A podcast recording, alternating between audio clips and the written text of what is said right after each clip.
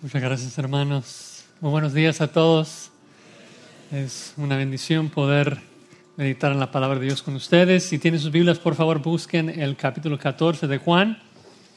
Juan 14, estamos viendo la paz del aposento alto. Yo creo que como, como padres estamos muy interesados en dejar una buena herencia a nuestros hijos, ¿no es cierto? Trabajamos, nos esforzamos porque queremos dejar a nuestros hijos una vida mejor que la que tuvimos nosotros. Por eso que es importante escribir un testamento, ¿no? Para declarar claramente lo que vamos a legar y a quiénes lo vamos a legar. Y muchas veces incluso eh, decidimos comunicar eso a los herederos para animarlos.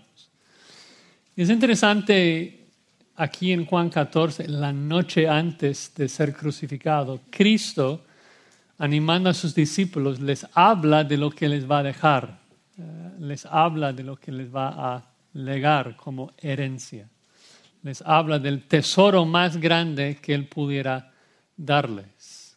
Y simplemente lo pone así en Juan 14, 27, la paz os dejo, mi paz os doy. Y si entendemos lo que realmente está diciendo Cristo con la paz, veremos de que sí es cierto, es el tesoro, es la herencia más increíble que uno pudiera recibir. Ahora, paz es un término, es un concepto eh, muy, muy conocido eh, en el mundo, pero no necesariamente como la Biblia lo presenta. De hecho, el concepto de paz en la mente judía es, es muy central, la palabra shalom. Eh, shalom en hebreo es hola y es adiós.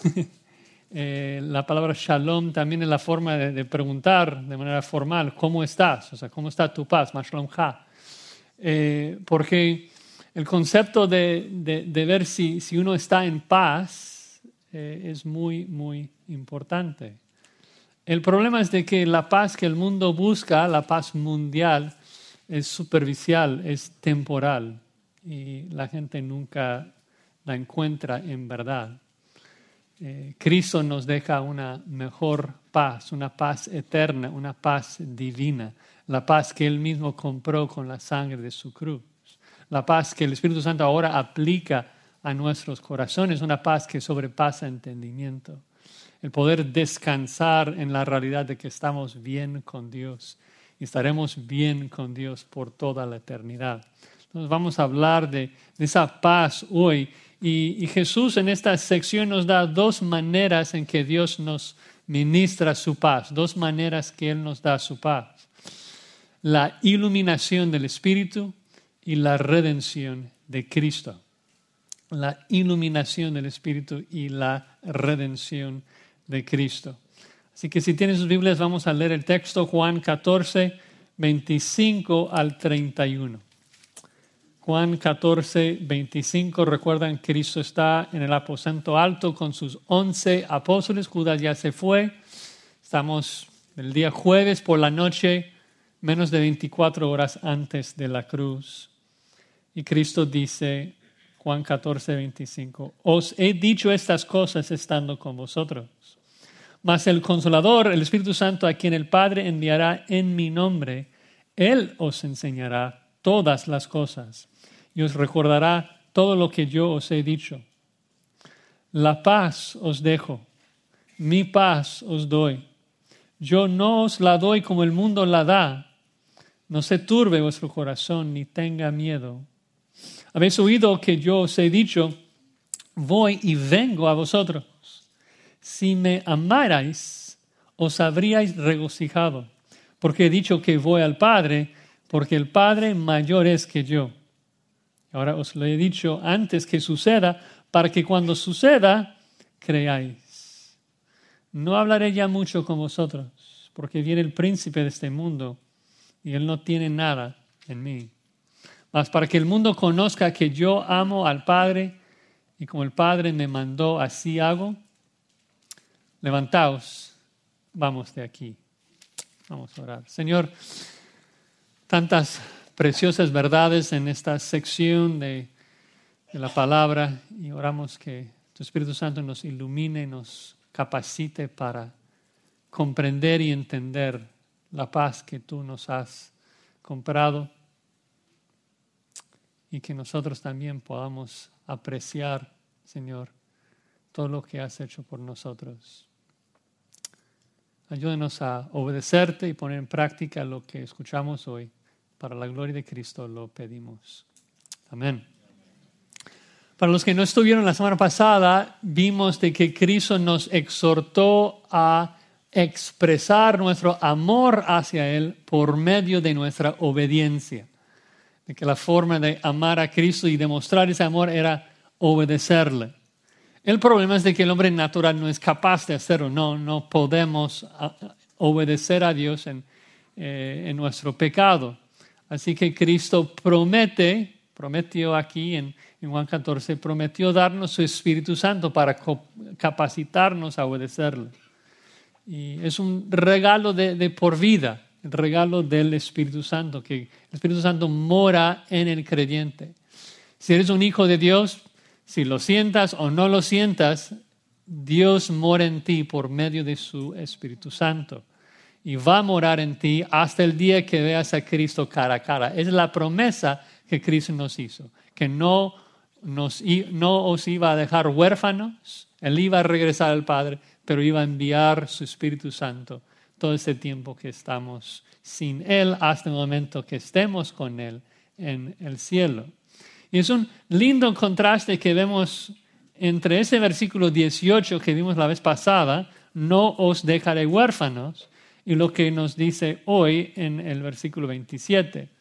Es el mismo verbo 18, no os dejaré huérfanos, pero lo que nos va a dejar entonces, versículo 27, es la paz. La paz os dejo.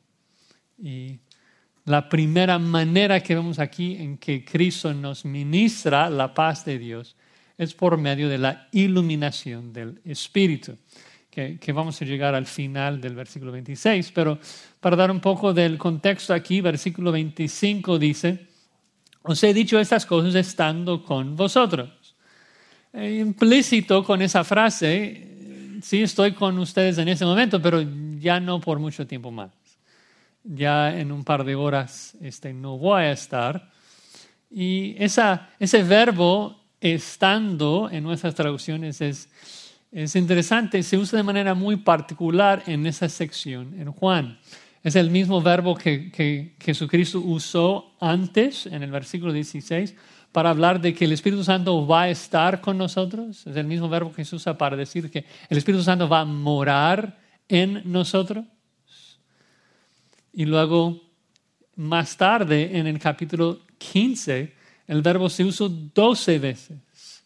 Y ahí nuestras traducciones lo traducen con la palabra permanecer, de que somos los pámpanos y debemos permanecer en la vid verdadera que es Cristo Jesús. Y la idea es entonces de que Cristo en ese momento estaba con sus discípulos en el futuro el Espíritu Santo iba a estar con sus, discípulos, iba a ser la manera, la forma en que ellos podrían permanecer aún con Cristo.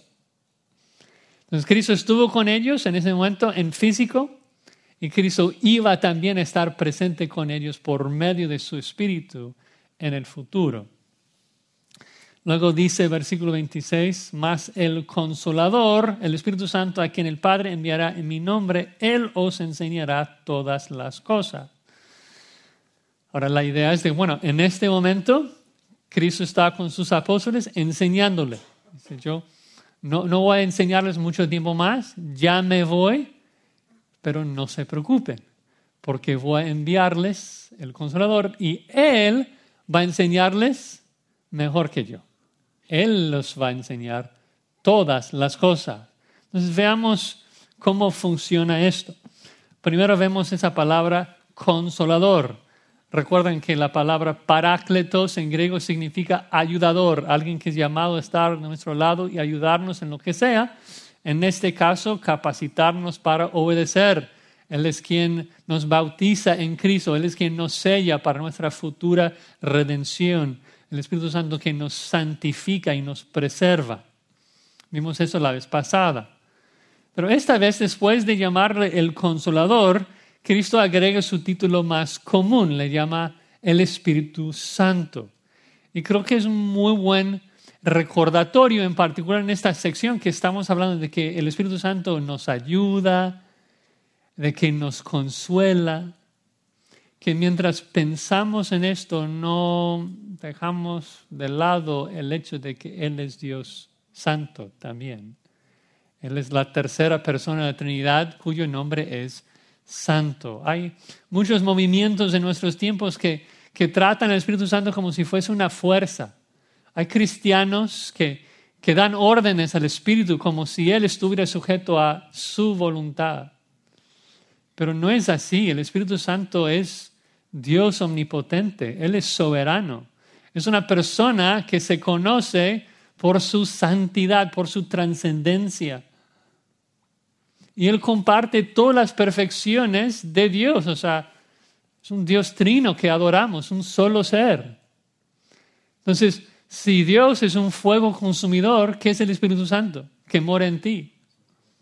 Un fuego consumidor. Si es horrenda cosa caer en las manos del Dios viviente, entonces es horrenda cosa caer en las manos del Espíritu Santo que mora en ti. De hecho, Santiago 4, 5 dice que el Espíritu que ha, Él ha hecho morar en nosotros nos anhela celosamente. Todas las veces que esa palabra ocurre en el Nuevo Testamento se traduce como envidiosamente. El nombre de Dios es celoso, envidioso, que protege a los suyos que venga a sus adversarios. Entonces, sí, el Espíritu Santo es nuestro ayudador, sí es nuestro consolador, sí nos consuela, sí nos anima, pero nunca debemos de olvidarnos, es Dios santo, es soberano. Nosotros nos sujetamos a su voluntad, nunca al revés. Y Él no busca la gloria de ti, él no está buscando darte una buena vida. Él busca una sola cosa. ¿Sabe lo que es? Él busca la gloria de Cristo. Es su misión. Vean cómo Cristo continúa. Dice, el consolador, el Espíritu Santo, el Padre lo va a enviar en mi nombre. Dos cosas ahí. Primero, el Padre es quien lo va a enviar. Hay muchas cosas acerca de la Trinidad que, son un misterio para nosotros. Un solo ser tres personas.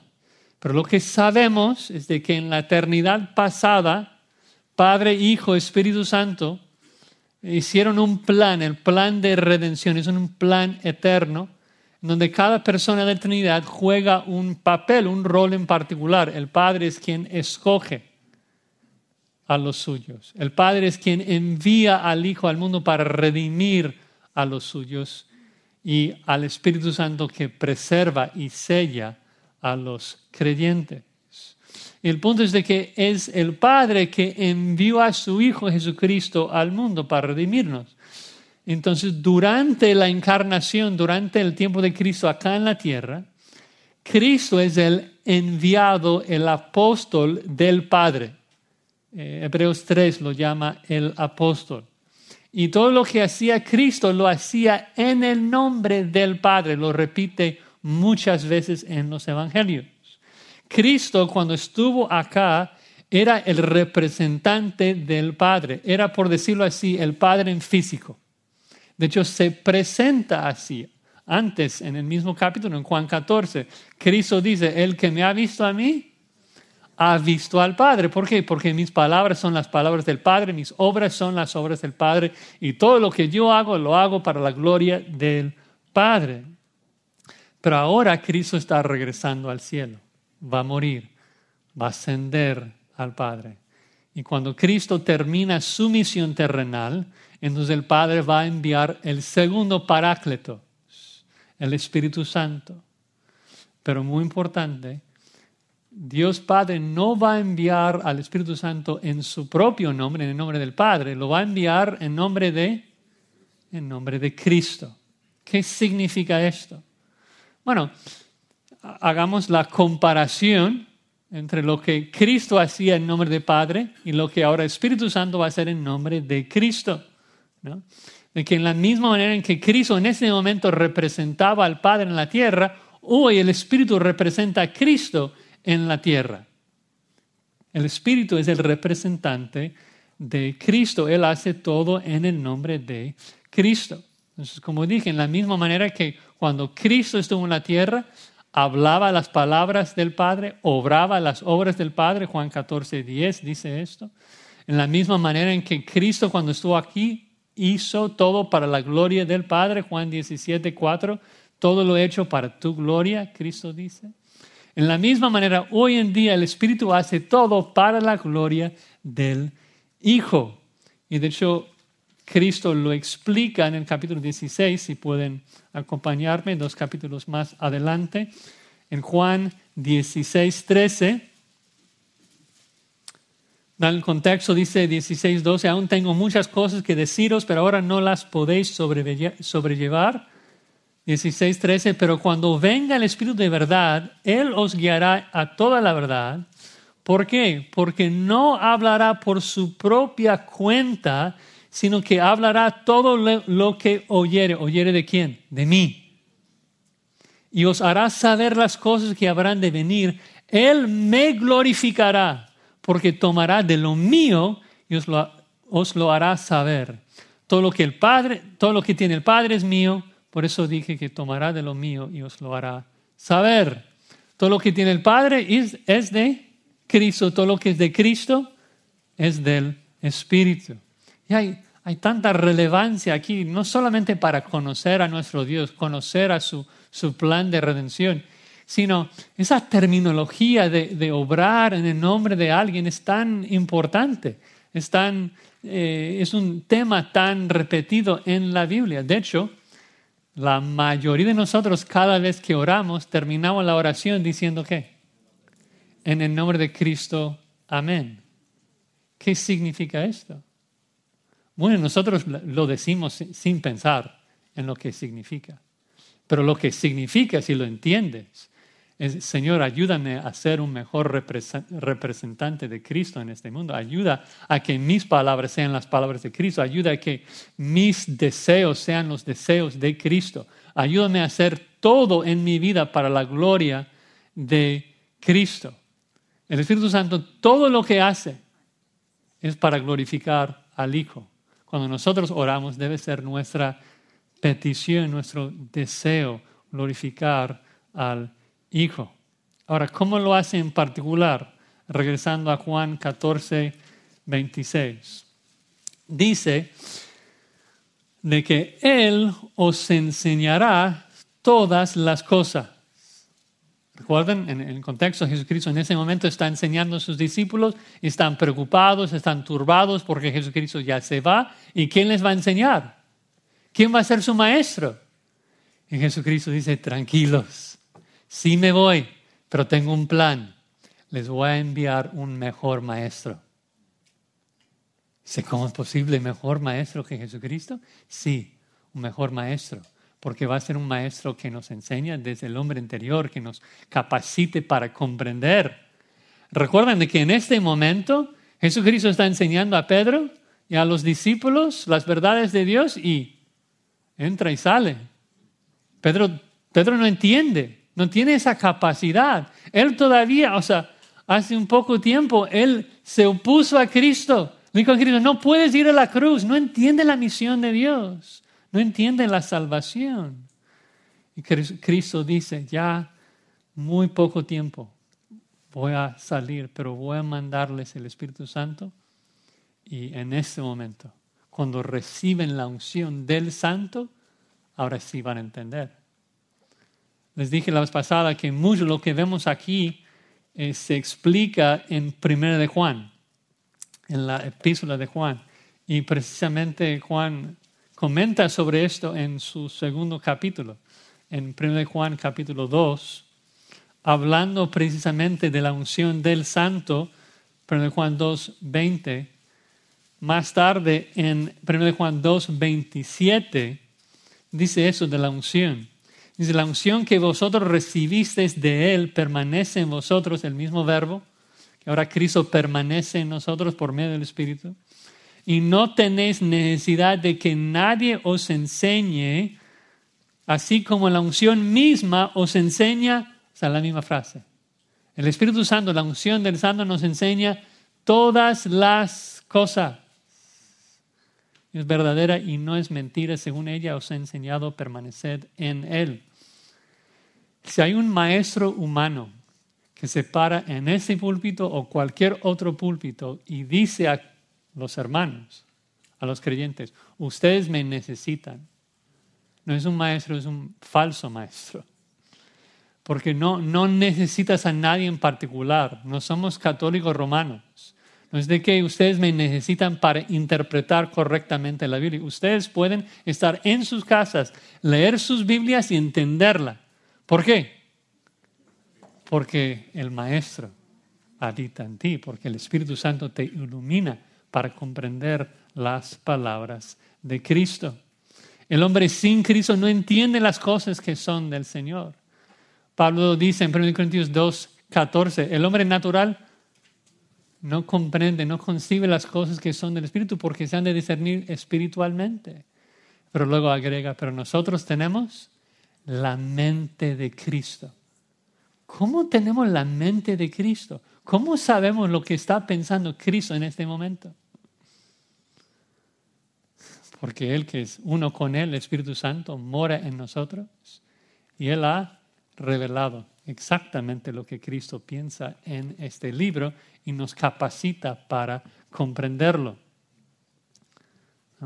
Cuando hablamos de, que el Espíritu Santo mora en nosotros y nos enseña, tenemos que evitar el misticismo, de pensar, ah, es de que el Espíritu Santo me, me, susurra acá en la cabeza, yo, yo escucho su voz. Bueno, no, no, o sea, escuchamos su voz aquí. El Espíritu Santo nos habla aquí en su Biblia, en la palabra de Dios. Dices, mm, ok, Josías, tal, tal vez, pero no sé cómo, desde el texto, no sé cómo brincaste del Espíritu Santo a la Biblia.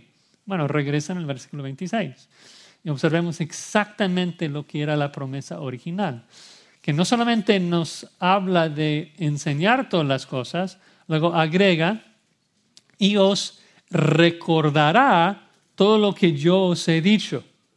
Ahora, pensemos en lo que significa esa promesa, os recordará, porque nos damos cuenta de que esta promesa no aplica directamente a nosotros. No puede, es imposible, porque va en contra de lo que significa el verbo recordar. Dices, Josías, es que no me gusta eso de que hay algo en la Biblia que no, no me aplique directamente. No, o sea, todo es útil, todo nos santifica, pero no toda promesa se dirige, no, no toda instrucción se dirige directamente a nosotros. Cuando Dios dijo a Abraham, sal de tu tierra, ¿por qué todavía estás aquí? Porque entiendes, ¿no? Entiendes de que esa instrucción se dirigió a Abraham. Y claro, beneficiamos y aprendemos de Dios eh, de esas instrucciones, aunque no se dirijan a mí. Bueno, en este caso, Cristo hace una promesa muy particular. Dice a sus discípulos, el Espíritu Santo les va a recordar todo lo que yo les estoy enseñando. No, no se preocupen de poder recordar todo ahora, no tienen que memorizarlo, porque el Espíritu Santo va a venir y Él va a recordarles perfecta y exactamente todas las palabras que yo les estoy diciendo. ¿Por qué es importante esto? Bueno, muchas razones. Primero, ¿te has preguntado por qué sabes que esas son las palabras de Cristo? ¿Cómo sabes que Cristo dijo exactamente esas palabras que están en Juan? Porque al nivel humano eh, eso es imposible. O sea, Jesucristo lo dijo tal vez en el 30 después de Cristo. Y Juan escribe su evangelio ¿qué? Mínimo 40, 80, o sea, 40, 50 años después. ¿Tú recuerdas conversaciones que tuviste hace 50 años? Yo no me acuerdo de conversaciones que tuve hace 50 segundos, ¿no? O sea, para citarlo perfectamente, no, no es posible. ¿Por qué tenemos certeza de que esas palabras registradas acá son las palabras exactas que Cristo dijo? Porque creemos en el poder del Espíritu Santo para cumplir la promesa que nos hace Cristo acá, de que el Espíritu Santo iba a recordar a los apóstoles exactamente cada una de las palabras que Cristo los dijo. Por eso tenemos la mente de Cristo aquí, porque el Espíritu Santo inspiró a los apóstoles a escribirlo perfectamente.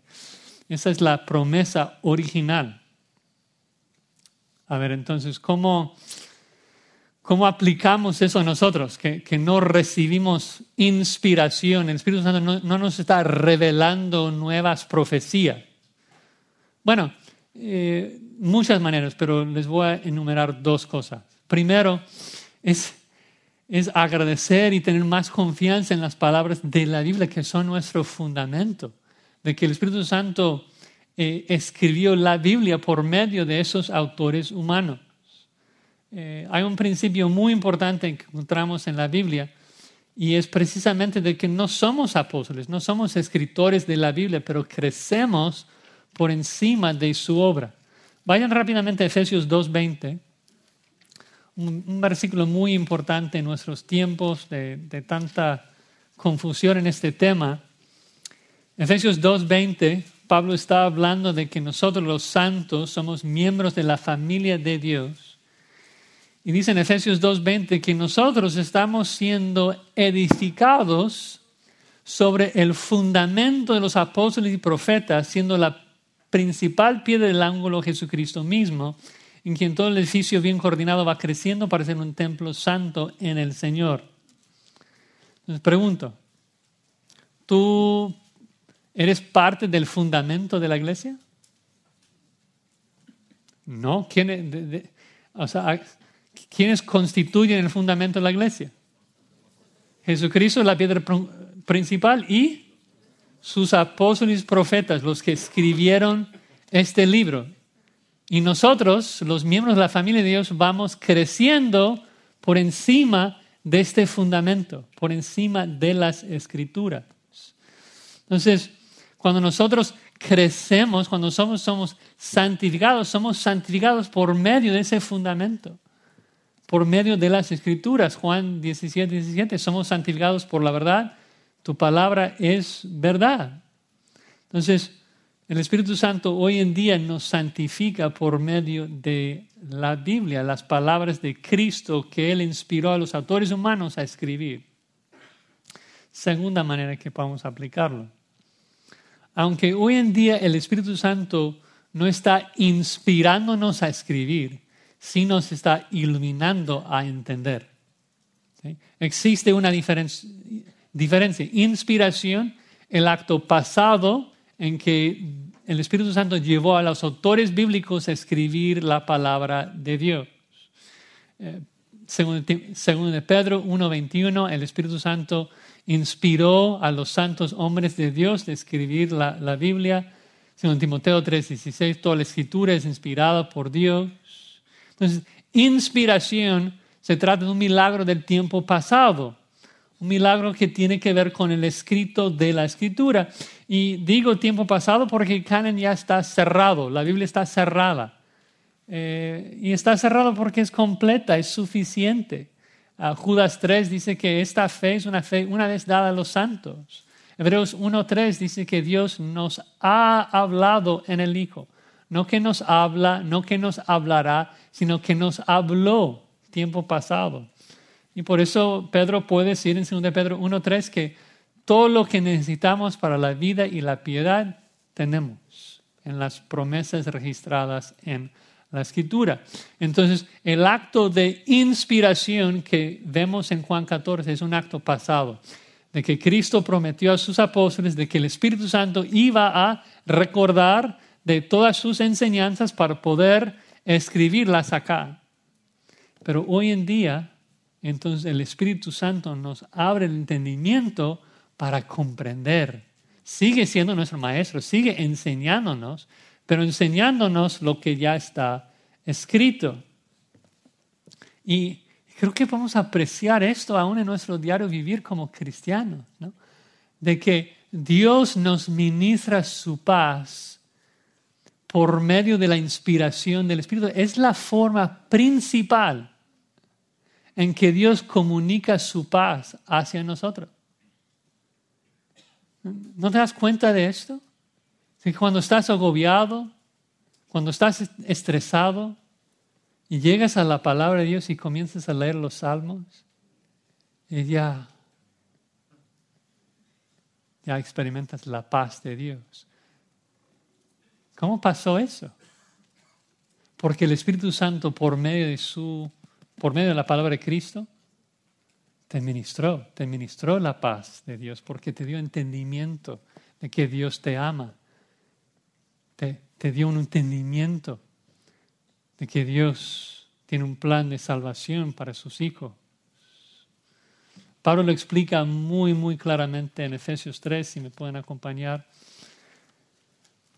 Efesios 3, Pablo está orando por la iglesia allí en Éfeso y dice en Efesios capítulo 3, versículo 16,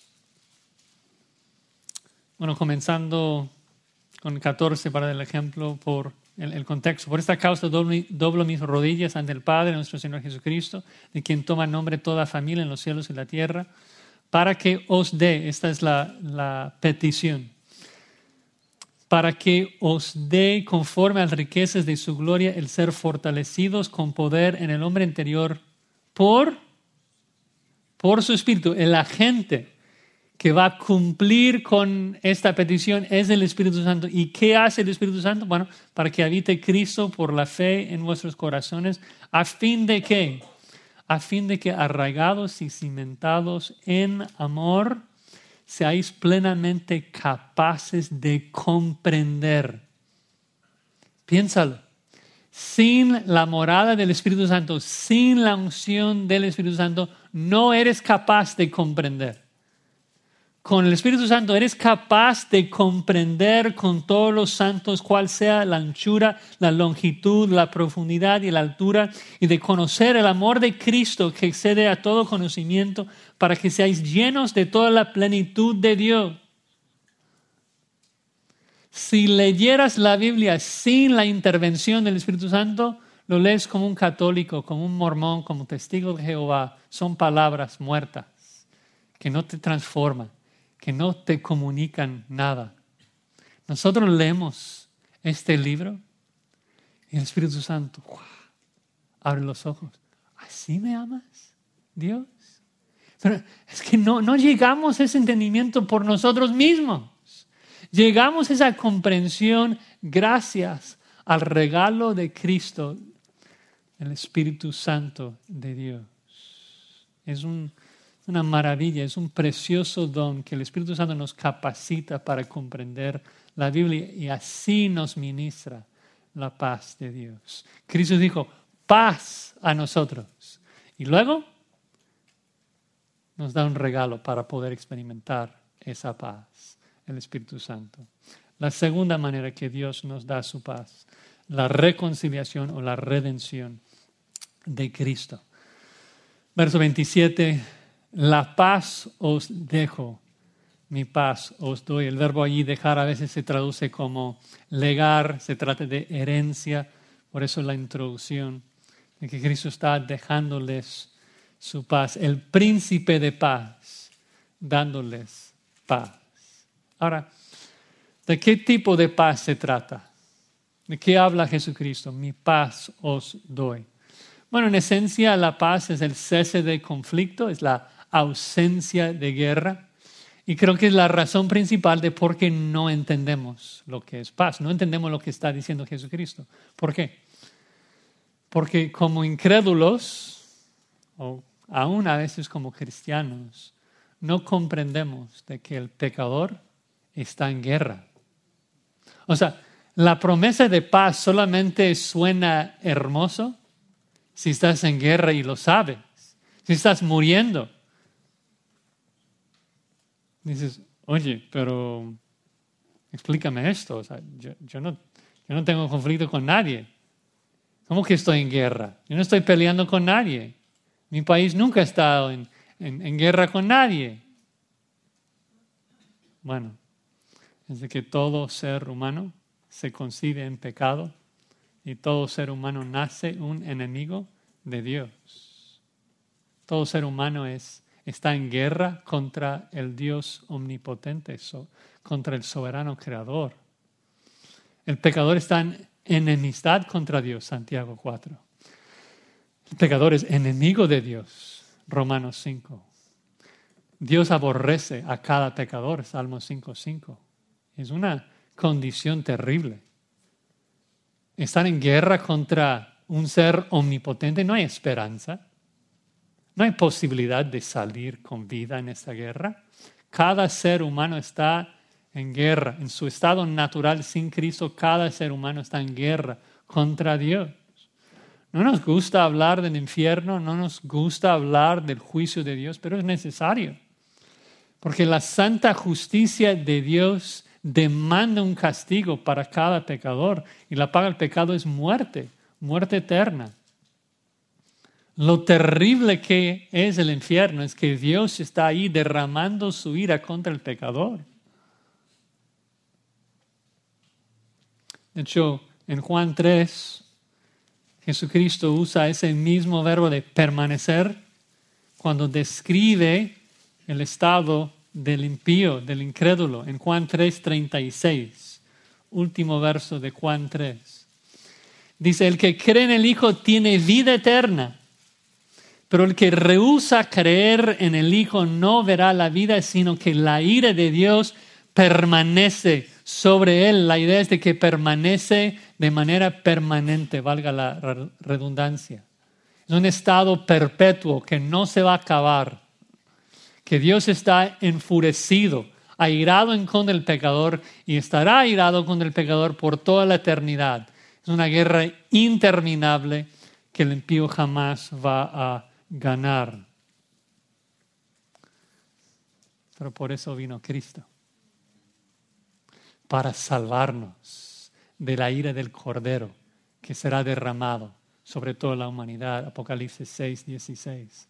Por eso Cristo murió, para que Él pudiera recibir la ira que merecemos, para que Él pudiera recibir todo el infierno que tú y yo merecemos por nuestro pecado. Y en el momento en que Cristo nos purifica, en el momento en que Cristo nos santifica, en el momento que Él quita todos nuestros pecados, también nos convierte de enemigos a amigos.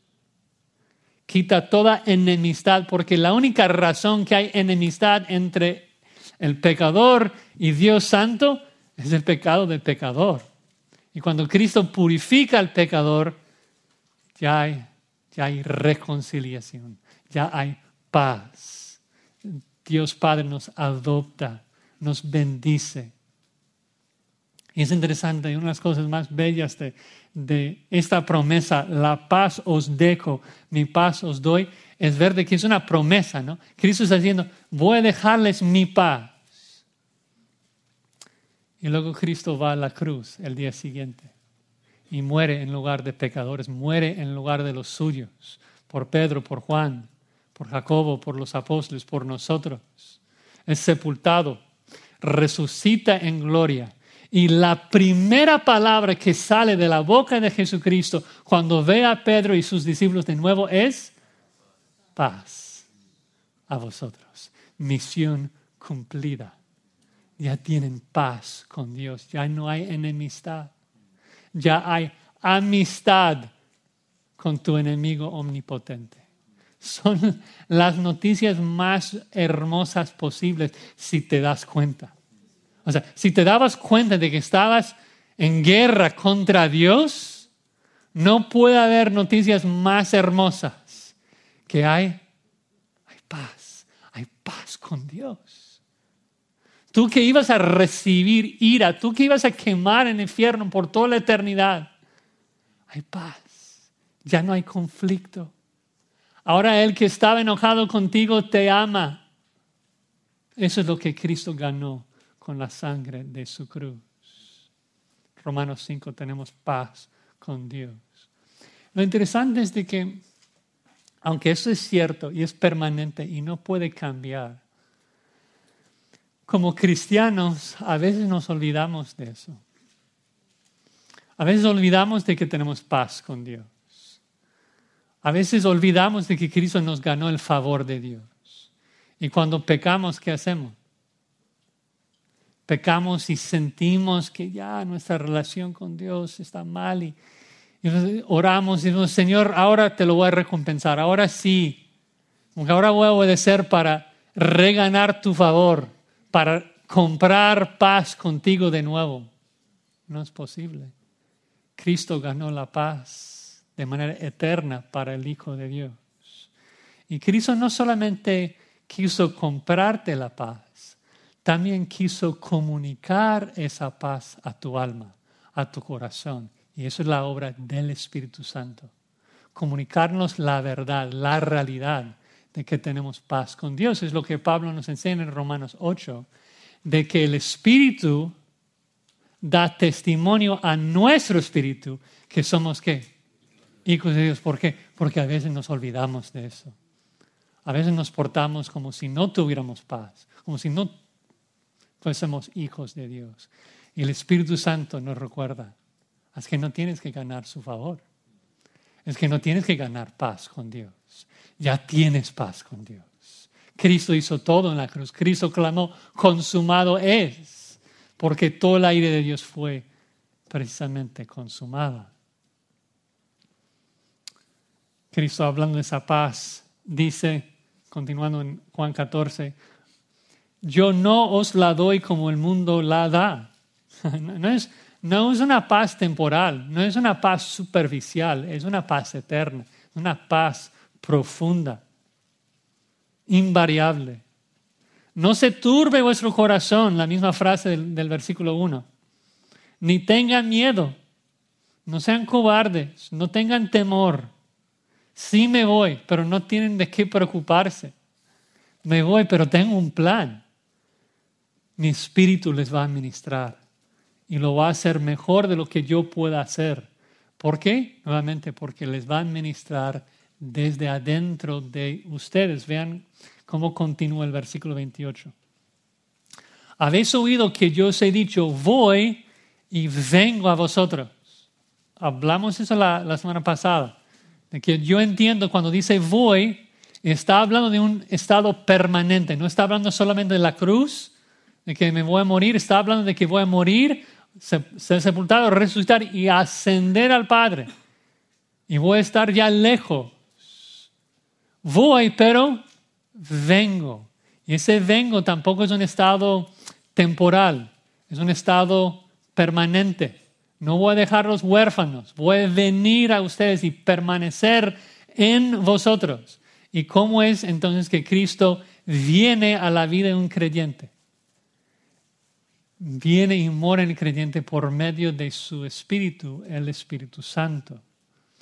Y dice, si entendieran eso, de que voy solamente para venir a sus vidas dentro de ustedes por el Espíritu Santo no sería causa de tristeza. Estarían gozosos si entendieran eso. Vean, si, si me amarais, os habríais regocijado porque he dicho que voy al Padre.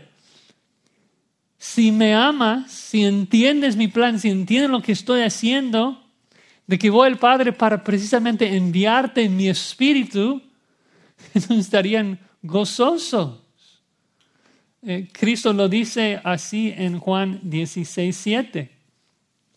Dice, yo os digo la verdad, os conviene que yo me vaya. Es mejor que me vaya. ¿Por qué? Porque si no me fuese el consolador, no vendría a vosotros. Recuerden, el Espíritu Santo no pudo venir al corazón de Pedro en aquel momento, porque Pedro era pecador. Primero Cristo fue a la cruz, primero limpió a Pedro, primero preparó a Pedro para recibir la presencia del Espíritu Santo. Entonces Cristo dice, es mejor que me vaya para poder enviarte en espíritu, porque es mejor tener el Espíritu dentro que Cristo fuera. Y sé que es difícil de como que abrazar esa verdad, pero es cierto. O sea, Jesucristo sanaba a miles de personas que luego terminaron en el infierno. Cristo está enseñando a Pedro en ese momento, no capta nada. Tener el Espíritu Santo dentro, que nos ilumina, que nos capacita, que nos santifica la imagen de Jesucristo, es mucho mejor que tener a Jesucristo fuera. Entonces, ustedes estarían gozosos si entendieran lo que está pasando aquí.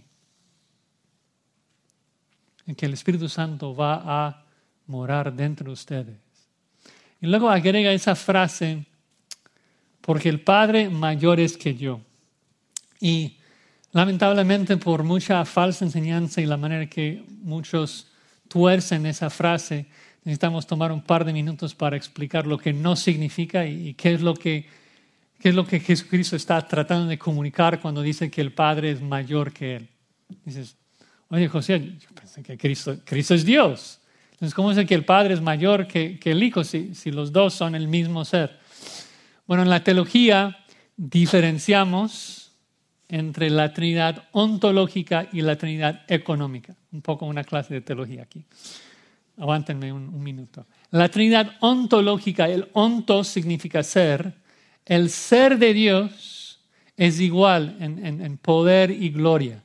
El Padre, el Hijo, el Espíritu comparten la misma naturaleza, la misma esencia, comparten todas las mismas perfecciones.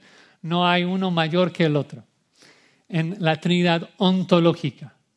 Cristo comparte la misma gloria de Dios. De hecho, en Juan 17, Cristo lo dice dice, está orando a su Padre y dice, dame la gloria que tuve contigo antes que el mundo fuese. Es decir, antes de la encarnación, Cristo compartía la misma gloria del Padre. Pero ahora está diciendo que el Padre es mayor que Él. ¿En qué sentido? La Trinidad económica se refiere a los roles de la Trinidad dentro del plan de redención.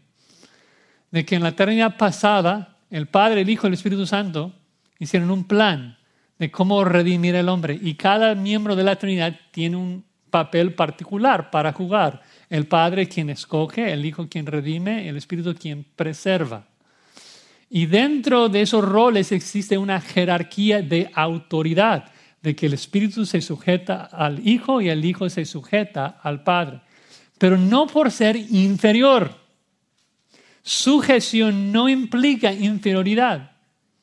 Y esa realidad se observa en 1 Corintios 11 cuando Pablo compara la relación en la Trinidad económica con el matrimonio. Y dice que el Padre es la cabeza de Cristo, como Cristo la cabeza del varón, el varón la cabeza de su esposa. Entonces, hay jerarquía en un matrimonio, la esposa se sujeta a su marido. ¿Por qué? ¿Porque es inferior? No, no hay ninguna diferencia de valor. En Cristo no hay varón ni hembra. Somos iguales en términos de valor, pero el papel es diferente. Y en la misma manera, aunque es un misterio, la Trinidad es más allá de nuestra comprensión, pero el Hijo y el Padre son iguales en términos de, de su ser, en términos de su gloria pero tienen papeles diferentes dentro del plan de redención, del plan de salvación. En el momento en que Cristo está hablando, Él está hablando como Mesías. Él está hablando como un humano que iba a morir por nosotros, humanos. Un humano que tenía que sujetarse a la voluntad del Padre y obedecer la ley por nosotros. Cuando Él dice que el Padre es mayor que yo, se refiere a esa realidad de que el Padre en aquel momento, dentro del plan de redención, se gozaba de más autoridad, porque el Hijo se sujetaba a su Padre en su encarnación. El Hijo decía, no se haga mi voluntad, sino la tuya. Cristo no decía eso en la eternidad pasada. Esto lo dice en su encarnación. Bueno, fin de teología 2, hay de un poco de cristología. Ahora agrega versículo este 29. Ahora os le he dicho antes que suceda para que cuando suceda creáis. O sea, Cristo, interesante, profetizó todo de antemano para aumentar nuestra fe para que nosotros pudiéramos creer. Y es, es lindo, ¿no? O sea, Cristo prometió, voy a morir, voy a resucitar, voy a enviarle mi Espíritu Santo. Luego, ¿qué hizo? Murió, resucitó, envió su Espíritu Santo.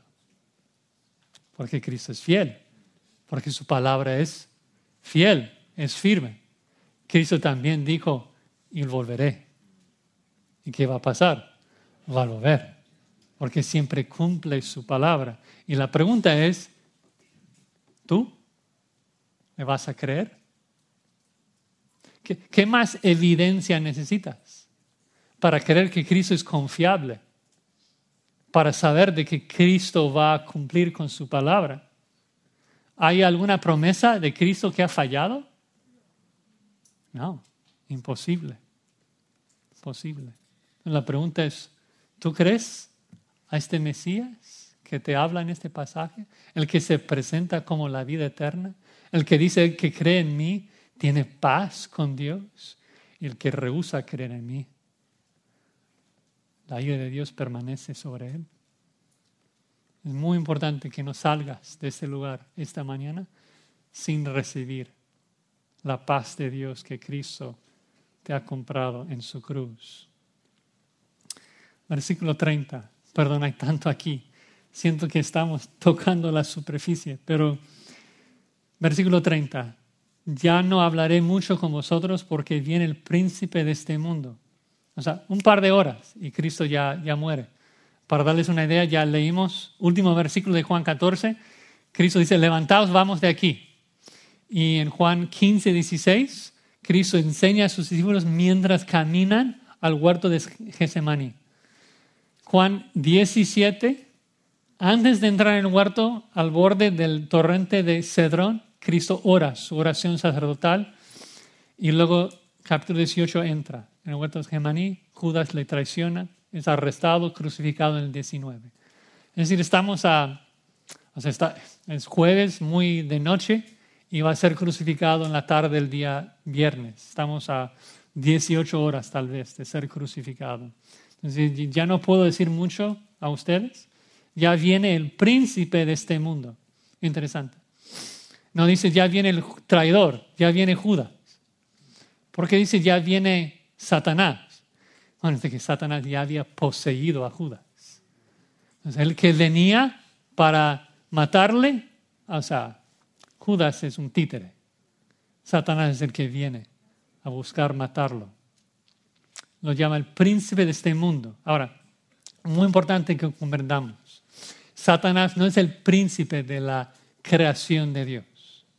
Cuando dice mundo acá, no se refiere a la creación de Dios, se refiere a al sistema de pecado de este mundo. Los deseos de la carne, los gobiernos corruptos y los pecadores que, que Satanás maneja para hacer sus planes en este mundo. Satanás no es soberano sobre la creación de Dios, solo Dios es soberano. El diablo está limitado a solamente gobernar a los pecadores como Dios le permite. Al final de cuentas, como dijo Lutero, aún el diablo es el diablo de Dios. Dios está en control. Por eso Cristo agrega, y me encanta la frase, y nada tiene en mí. No tiene ninguna autoridad, ningún poder sobre mí. Y, creo que en el contexto el punto es que yo voy a morir, pero no es por Satanás. No es porque Satanás va a ganar. No es porque Satanás va a hacer su voluntad acá. Yo voy a morir, ¿por qué? porque yo de manera voluntaria voy a dar mi vida para rescatar a los míos.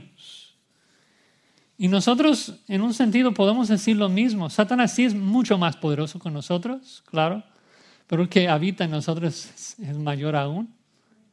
Satanás sí nos lastima, sí nos pone a prueba, sí sus dardos duelen, pero Satanás nos lastima sola y exclusivamente en las maneras y a la medida que Dios, Dios ha determinado para nuestro bien. Pero en Juan 5, Juan dice que el mundo entero yace bajo el poder del maligno, pero también dice, aquel que fue engendrado por Dios le guarde, el maligno no le toca. Pablo dice que en breve el Dios de paz aplastará a Satanás bajo vuestros pies. Qué, promesa. Entonces el punto es que Cristo no iba a la cruz por Satanás. ¿Por qué Cristo fue a la cruz? ¿Por qué Cristo fue a la cruz? La respuesta tal vez te va a sorprender. Se encuentra en el último versículo 31. Yo voy a la cruz, ¿por qué? Para que el mundo conozca que yo amo al Padre. Y como el Padre me mandó, así hago. Yo voy a la cruz, así hago. Yo estoy entregando mi vida. ¿Por qué? Para que el mundo vea que yo amo al Padre. Yo voy a la cruz para revelar el amor trinitario, para que el universo se dé cuenta que yo amo a mi Padre. Cristo no fue a la cruz por ser víctima, no fue a la cruz por fallar, tampoco fue a la cruz por amor a ti. Perdón por decirlo así. Pero es Jesucristo que dice que Él fue a la cruz, ¿por qué? Por amor a su Padre. Pero ¿sabes qué? Algo muy lindo. Ese amor eterno que hubo entre la Trinidad, Dios amando al Hijo, el Hijo amando al Padre, ese amor eterno ahora por el Espíritu ha sido derramado en nosotros. Para que nosotros también podamos amar y ser amados como Dios mismo se ama. Vayan rápido a Romanos 5, lo leímos en la lectura bíblica para precisamente por, por eso. Vamos a ver toda la Trinidad aquí. Romanos 5.1. Dice, justificados pues por la fe tenemos paz para con Dios, para con el Padre, por medio de nuestro Señor Jesucristo. Entonces tenemos paz con el Padre. ¿Por qué? Porque Cristo murió en la cruz por nosotros. Pero luego vean el versículo 5. Dice, la esperanza no avergüenza porque el amor de Dios, el amor de Cristo para con su Padre, el amor del Padre para con su Hijo, el amor de Dios ha sido derramado en nuestros corazones por el Espíritu Santo que nos fue dado. Es lindo ver el amor de Cristo para con su Padre cuando nos damos cuenta de que ese amor ahora habita en nosotros. Ese amor por medio del Espíritu habita en nosotros. Qué, qué preciosa promesa que Cristo nos da de que su amor, el amor eterno trinitario, va a habitar en nosotros por medio del Espíritu. Bueno, termina, levantaos, vamos de aquí, que sería una buena conclusión, pero voy a tener otra. Vamos. Eh, creo que como dije antes, la clave para disfrutar, para comprender lo que es la paz, es reconocer que estamos en guerra. Que hay tanta gente en nuestra cultura que realmente no entiende eso, de que Dios les odia, de que Dios es su enemigo. Y hay muchas personas hoy en día que simplemente no saben lo que es guerra. ¿Te imaginas? O sea, si tú participaste en la Segunda Guerra Mundial, que dura años, 80 millones de personas que fueron matadas, padres, hijos, hermanos, amigos, afectaba básicamente todos. Que estás ahí en el mero frente, sangre y muerte, guerra, guerra todos los días y luego escuchas noticias de, de paz. Te das cuenta, ¿no? cuán hermosos son los pies de los que anuncian. Si entiendes que estás en guerra, no puede haber noticias más hermosas, más bellas, que tenemos paz. Y Cristo nos ha comprado esa paz en su cruz, pero aún así, aún nosotros que somos cristianos, a veces con el tiempo nos olvidamos de esto. Nos olvidamos de que tenemos paz y necesitamos que el Espíritu Santo, iluminando nuestras mentes, nos dé la capacidad de ver el amor de Dios en las Escrituras, que nos ministre. Hubo un soldado japonés, se llamaba Hiro Onoda, seguramente estoy matando ahí la pronunciación. Pero es, una anécdota interesante porque él eh, con eh, varios otros soldados al final de la Segunda Guerra Mundial fueron a las Filipinas para pelear. Y básicamente todos los que estaban con él murieron. Estaban en las cuevas allí de una isla muy remota. Y luego la paz llegó al mundo y no hubo conflicto. El problema es de que él nunca se enteró de eso. Entonces, él siguió peleando contra los filipinos por 29 años después del cese de conflicto. Y nosotros como qué, qué triste. Pero qué triste que tú y yo, aun después de recibir la paz de Dios por medio de Cristo, a veces vivimos como, nos, como si no lo tuviéramos. Vivimos luchando, esforzándonos para ganar el favor y la paz de Dios cuando debemos gozarnos, esforzarnos en gratitud a Dios por la paz que Él compró en la cruz del Calvario y que nos ministra hoy por medio de su Espíritu. Señor, qué, qué preciosa promesa, qué don tan hermoso que tú nos has dado tu Espíritu, que nos ministra, nos comunica tu paz y tu amor por medio de las escrituras. Gracias por la paz que tenemos por medio de Cristo. En su nombre oramos. Amén.